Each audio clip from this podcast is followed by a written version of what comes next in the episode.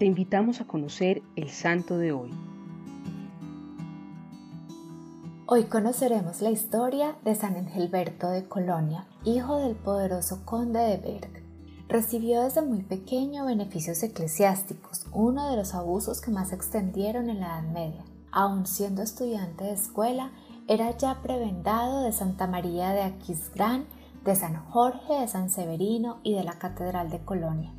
En el año 1217, con tan solo unos 30 años de edad, fue nombrado arzobispo de Colonia. Su gran diócesis estaba arruinada por las luchas políticas y religiosas, pero en Gelberto tenía un juicio claro, un gran deseo de justicia, una voluntad fuerte y una presencia que imponía respeto, cualidades que le permitieron llevar a cabo la tarea que le esperaba.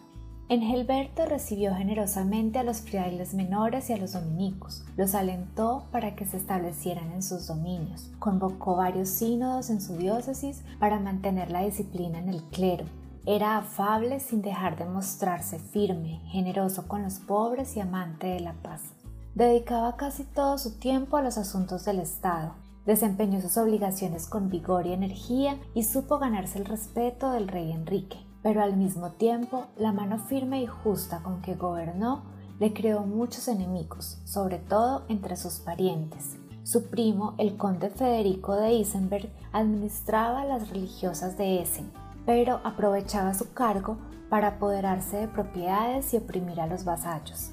San Egelberto le ordenó entonces que restituyese todo lo robado y Federico, muy enojado debido a los reproches de su primo, tramó una conspiración para asesinarlo.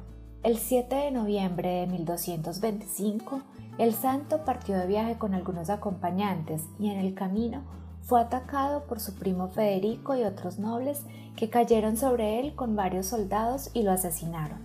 Te invito para que hoy oremos por nuestros gobernantes, para que obren con honestidad, trabajando por el bienestar de la comunidad. Señor Jesús, te pedimos que ejemplo de San Engelberto nos ayudes a ser valientes y no quedarnos callados ante las injusticias, que seamos siempre seres humanos íntegros y honestos en nuestro trabajo y desempeñemos cada actividad con amor, disciplina y respeto. Amén. Cristo Rey nuestro, venga tu reino.